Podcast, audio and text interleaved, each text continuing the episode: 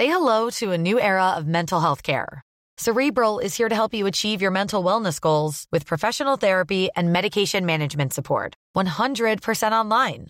You'll experience the all new Cerebral Way, an innovative approach to mental wellness designed around you. You'll get a personalized treatment plan from a therapist, prescriber, or both in a safe and judgment free space. Your cerebral therapist or prescriber will outline a customized plan with clear milestones along the way so you can get to feeling your best.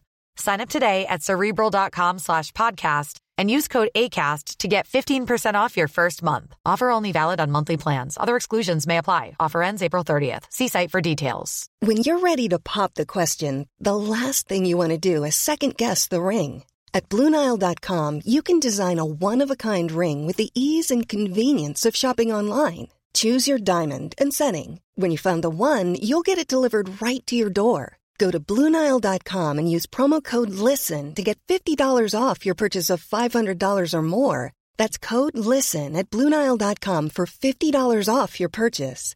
Bluenile.com code LISTEN. Douceur, émotion, cocooning sont des mots que vous utilisez pour décrire votre mood quand vous écoutez Tant que je serai noir. Si vous êtes à court d'infusion, de chocolat ou de miel pour vous mettre encore plus dans ce mood, faites un tour sur l'e-shop Tant que je serai noir.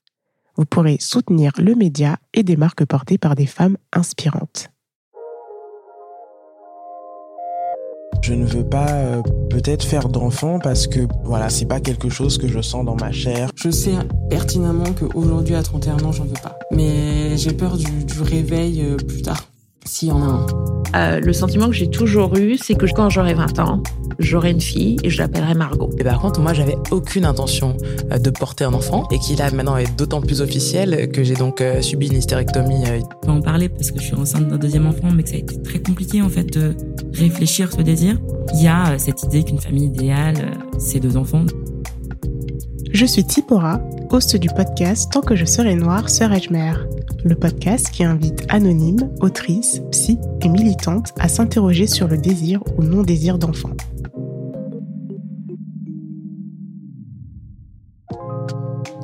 Le 14 novembre 2022, l'association Boîte à cuire nous a accueillis à la galerie du Montparnasse dans le cadre du festival des fiertés. Merci à l'association Boîte à cuire et plus précisément à Juliana pour l'invitation et l'organisation. Nous avons fait un enregistrement live sur les parentalités queer et noires en France. Lors de mes recherches pour préparer l'épisode, je suis tombée essentiellement sur des ressources anglophones. Et là, en fait, je me suis dit qu'il était temps d'amplifier les voix sur le sujet en France. Et pour cela, j'ai reçu à mon micro Audrey et Coueton. Dans cette première partie, nous avons fait un état des lieux des parentalités queer et noires de France. Bah, bonsoir à toutes et tous. Euh, merci d'être venus. Euh, bah, moi, c'est Audrey. Euh, J'ai 40 ans et euh, je suis parent de deux enfants qui ont respectivement 18 et 8 ans. Euh, mon pronom, c'est elle. Je me genre au féminin. Et voilà. J'ai une association, mais je pense qu'on en parlera au fil de la conversation, qui s'appelle Soror Ensemble. Et aussi, je blogue euh, sur mon blog perso que j'ai créé il y a quelques années qui s'appelle Day by Audrey, où je parle de toutes les dynamiques d'être une femme noire en France, lesbienne, parent. euh, voilà quoi. Donc il y a beaucoup de choses à dire. Ok, euh, moi c'est euh, Koueton. Euh, J'ai 31 ans. Dans la vie de tous les jours, je suis chef de projet dans le digital. Mais à, côté de cela, je suis aussi fondateur d'une d'un groupe qui s'appelle l'Agenda Paris. Et enfin, on en reparlera un peu plus tard, mais je vais juste teaser un tout petit peu. Euh, L'objectif de l'Agenda Paris, c'est de créer euh, des événements, en tout cas, euh, à thématique afro en direction de la communauté noire LGBT. Donc voilà. Et pour mes pronoms, c'est il, lui. Et je suis célibataire, soit dit en passant. Et je n'ai Très et, euh, je n'ai pas encore d'enfant, euh, contrairement à, à Audrey, mais le désir est là en tout cas. Merci pour ces belles présentations. Du coup, c'était important pour moi d'avoir une personne qui est déjà parent et une personne qui, du coup, se pose des questions. On aurait aimé avoir une troisième personne euh, qui a fait un parcours euh, de GPA, mais malheureusement, elle n'a pas pu être là. Mais on va essayer de répondre au maximum euh, à toutes ces questions. Quéton, c'est toi le, c'est toi qui va, du coup, être la personne qui représente Xavier aujourd'hui. moi, je voulais juste revenir sur quelques chiffres. Donc, selon une étude de l'INSEE qui date de 2018, 31 000 enfants vivent avec un couple de même sexe, mais peu d'études parlent des moyens privilégiés pour fonder une famille. Donc, on en revient à cette notion de justice reproductive. Euh, et en fait, quand j'ai fait mes recherches, donc déjà, comme je disais, j'ai eu beaucoup de choses qui venaient d'Angleterre, des États-Unis. J'avais très peu, en fait, d'éléments qui venaient euh, de l'espace francophone, voire Canada. C'était que au Canada que je voyais des études. Et quand je lisais, donc j'ai pu comprendre, en fait, euh, qu'on pouvait parler de deux générations euh, de d'homoparentalité, si je peux dire ça. Euh, donc il y a celles qui ont accédé à la parentalité à travers des relations hétérosexuels pardon antérieurs ou ayant un rapport à la parentalité qui ne rentre pas dans le modèle euh, nucléaire et occidentalocentré. Voilà. Et on a d'un autre côté celles qui ont fait appel à la PMA ou euh, la GPA donc pour moi il y a ces deux générations et je voulais du coup avoir euh, votre avis respectif sur cette définition. Est-ce qu'on peut parler euh, du coup de deux générations c'est trop réducteur? euh, est-ce que ça s'applique euh, à la France pour le coup? Et peut-être euh, faire le lien avec vos expériences en fait personnelles. Qui veut commencer? C'est vrai que moi j'ai un, peu une difficulté à, parler de génération parce que ben, je pense que j'ai pas eu le choix euh, dans, le mode de, de, mon entrée en, dans la parentalité. Parce que au moment où je, deviens parent, j'ai 22 ans et euh, euh, bah, je me pose pas de questions. En fait, je me dis, bah, ouais, j'étais avec un homme, donc forcément, euh, c'était beaucoup plus simple et je me posais pas cette question de de si c'était possible pour moi euh, de, de, faire un enfant autrement, dans la mesure aussi où euh, j'avais très peu de représentation de, personnes euh, noires, femmes, qui accédaient à la parentalité autrement que dans un parcours hétérosexuel. dans la mesure où aussi à cette époque-là, la question de mon identité sexuelle, même si j'avais des questionnements depuis très longtemps, même si depuis très jeune, je, mon attirance pour euh, les, personnes femmes euh, étaient déjà là, mais c'est vrai que c'était très difficile de se outer, de me outer à ce moment-là. Donc, euh, on va dire, la question s'est pas posée. et d'ailleurs, quand j'accède à nouveau à la parentalité dix ans après, je pense que c'est le parcours le plus simple en fait. quand tu es une femme, tu veux un enfant, ben ouais ce parcours hétéro, je pense que hum, ouais, c'était une évidence en fait pour moi. C'est vrai qu'aujourd'hui, avec euh, l'évolution et l'accession à, des droits, qui a pris quand même du temps parce que j'ai eu le temps de faire deux enfants quand même. Euh, et si j'étais plus jeune, euh, c'est vrai que du coup, je me poserais la question de savoir comment j'accéderais donc à la parentalité donc maintenant, il y a la PMA en France, mais il y a aussi un, souci qui, est assez important pour moi parce que c'était important aussi pour moi d'avoir des enfants noirs. Et euh, quand on est une personne noire et euh, quand on est une femme et qu'on veut des enfants noirs, c'est encore une difficulté. Donc, euh, je ne sais pas si un parcours PMA m'aurait du coup... Peut-être que je l'aurais fait, mais c'est vrai qu'il y a ça, c'est un parcours quand même qui est assez difficile. Et euh, ouais, c'est un peu compliqué quand on, rentre en plus dans des spécificités euh, particulières. Tu penses que tu l'aurais fait euh, le parcours PMA à tes 22 ans? Non, je pense pas. Je pense qu'à 22 ans, en plus, aujourd'hui, mon fils a 18 ans, j'étais jeune à 22 ans se, se, se, se, décider à ce parcours-là, je pense que c'est un parcours quand même qui demande beaucoup de maturité, maturité courage, euh, du temps en fait. Et à 22 ans, je pense que aujourd'hui et même avant, on pense à d'autres choses. Parce que même quand j'ai eu mon fils à 18, à 22 ans, on a questionné, on a questionné aussi déjà mon choix d'être parent jeune en fait. Donc ouais, je pense, je pense pas, mais mais je pense peut-être plus tard si si c'était ça, ça, avait été accessible, ouais, j'y aurais pensé, je pense.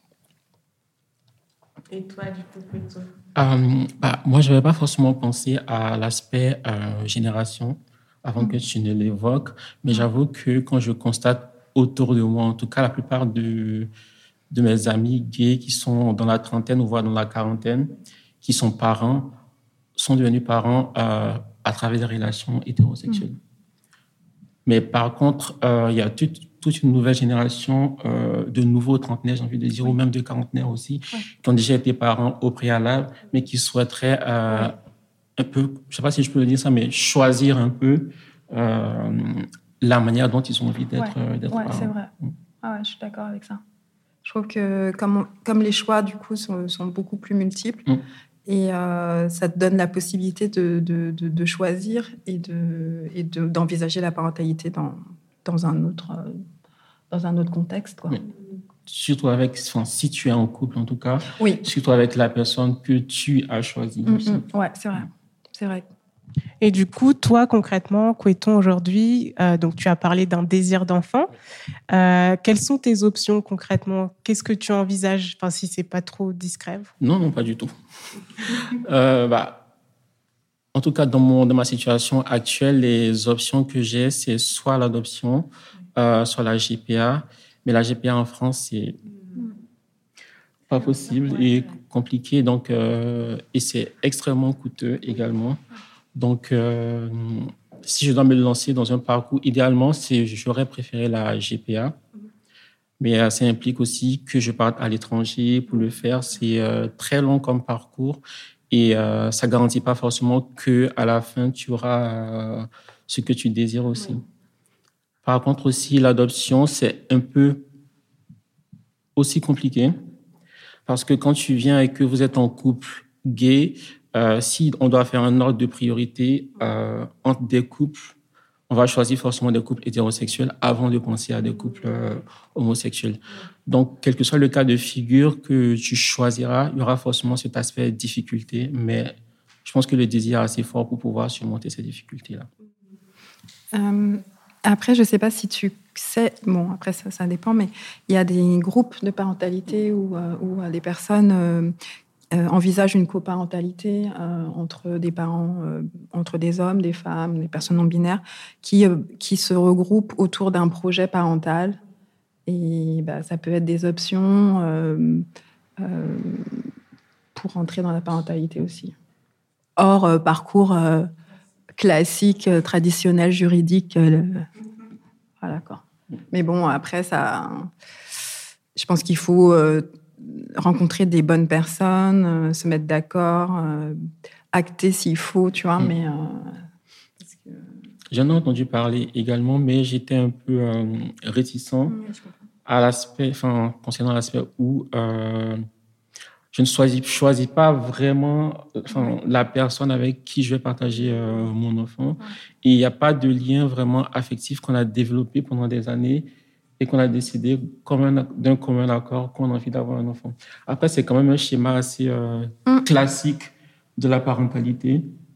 Ouais, je, vois ce que tu veux dire. Je vois ce que tu veux dire. Après, je pense que ça peut être un, un, un, challenge ou un défi parce que, je veux dire, euh, euh, donc j'ai deux enfants et j'ai pourtant choisi le père, le premier père. Et euh, pourtant, euh, j'ai eu un parcours parental avec lui euh, super catastrophique, tu vois. il y a le, choix, je pense, mais y a, je pense que aujourd'hui, ce que je dis, c'est le plus important, je trouve, que quand on envisage d'avoir des enfants, quelle que soit son identité, que tu sois homme, femme, c'est important de, faire le choix du parent, de la personnalité hors euh, lien que tu as affectif ou pas avec. Mm. Parce que je pense que c'est ça qui détermine le parcours d'après, en fait. Euh, parce qu'il y a tellement d'incidences, il y a tellement d'enjeux qui se jouent dans la parentalité, qui fait que quand ça se passe mal avec ton partenaire que tu as choisi, dont tu as été amoureux, amoureuse, et que vous séparez, des fois, c'est horrible, en fait, tu vois. Et euh, je pense que quand j'ai décidé d'avoir un deuxième enfant, pour moi, c'était clair que euh, je cherchais pas forcément ni un amoureux, ni un partenaire, ni voilà, je cherchais un père, en fait, tu vois. C'est-à-dire que si on se sépare, si on s'entend pas bien, si on voilà, je veux que dans toutes les circonstances, cette personne soit là en fait pour mon enfant. Et euh, je pense qu'aujourd'hui, euh, au-delà du, choix euh, sentimental, je pense que c'est important quand on fait le choix d'un parent de, de, savoir que c'est un parent avant tout. Donc et est-ce que, du coup, ce que vous me dites, ça me fait aussi rappeler, euh, donc là, je reviens aussi à toute cette notion de famille qu'on peut avoir en tant que personne afrodescendante, où, euh, bah, en fait, c'est un peu éclaté. Enfin, il n'y a pas juste papa, maman, voilà. Il y a aussi les tantes, euh, il y a les cousines, il y a toutes les personnes qui sont autour qui peuvent permettre de faire famille. Après, effectivement, il faut qu'on ait une famille qui soit bien et c'est pas évident tout le temps. Mais euh, c'est vrai que euh, dans les lectures que j'ai pu faire euh, il y avait aussi cette option de justement reprendre ces principes de famille élargie en fait. Le fait que par exemple je sais pas pendant 18 ans on élève un enfant d'une tante qui est restée au pays par exemple. Mais du coup effectivement le lien que toi tu recherchais il sera peut-être pas là mais euh, ça reprend cette notion justement euh, de solidarité, de famille, euh, de faire famille autrement en fait. Je ne sais pas si c'est une option possible la communauté. dans le cadre. Voilà, c'est ça. Une communauté, ouais. Ouais, ouais, ouais, je pense que ça, ça, peut être une option. Après, je trouve que les modes de vie qu'on a aujourd'hui ne sont pas forcément très kids-friendly. Euh, on habite euh, la plupart d'entre nous dans des petits espaces. Euh, on est éclaté plus ou moins en région parisienne, en tout cas pour voilà pour où on se trouve. Et je trouve que c'est assez, ça peut être compliqué de, faire intervenir la communauté quand on n'est pas tout proche. Dans un idéal un peu utopique, ce serait bien de pouvoir euh, d'avoir des, je sais pas, des espaces où euh, ces familles se regrouper euh, un peu à l'image des hippies ou avant où les communautés habitaient tous ensemble, tu vois. ça peut être une idée, un regroupement de personnes qui vivent la même chose, les mêmes, plus ou moins, même type de famille. Mais c'est vrai que je trouve que ce, cette image communautaire, elle est difficile à, à, construire parce que, euh, parce que déjà, euh, je trouve que même au, sein des familles, si, quand ça se passe bien, on peut être pas forcément les uns à côté des autres. Et, euh, je pense que c'est assez difficile des fois de confier son enfant. Donc, bon. Et ouais, je sais pas, ça dépend aussi de l'engagement des, des, personnes aussi dans, dans ce projet-là, dans ce projet parental, communauté. Euh, euh, mais ouais, je pense qu'il y a l'individualisme qui, qui met aussi beaucoup de, de, de, barrières dans, dans ça, en fait. Je pense que quand on, quand on devient parent, souvent, ben voilà, on est un peu euh, mis de côté, on voit moins ses amis. les gens participent pas forcément à, l'éducation de tes enfants. Donc, euh, c'est quand même la parentalité, c'est quand même un parcours très solitaire en fait. Hein. Donc, euh, je sais pas, je sais pas trop.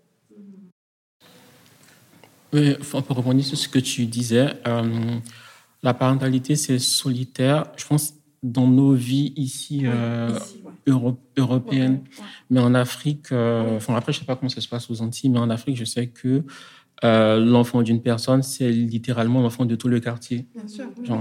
s'il sort euh, et que quelque chose lui arrive, tout le monde est. Euh, c'est pour ça que quand les enfants sortent en Afrique, les parents sont pas si inquiets que ça parce qu'ils mm. savent qu'il y aura forcément quelqu'un de connu dans le quartier pour surveiller l'enfant. Ouais, ouais, ouais, bien sûr. C'est dans une réalité ici, tu vois, où effectivement on est, on est vraiment dans, dans, des dynamiques où on est très dans nos vies, en fait, dans nos, Et c'est vrai que c'est difficile de sortir de, ce, de ça, en fait. Oui, je suis d'accord. Dans le prochain épisode, nous allons parler d'intersectionnalité et de représentation.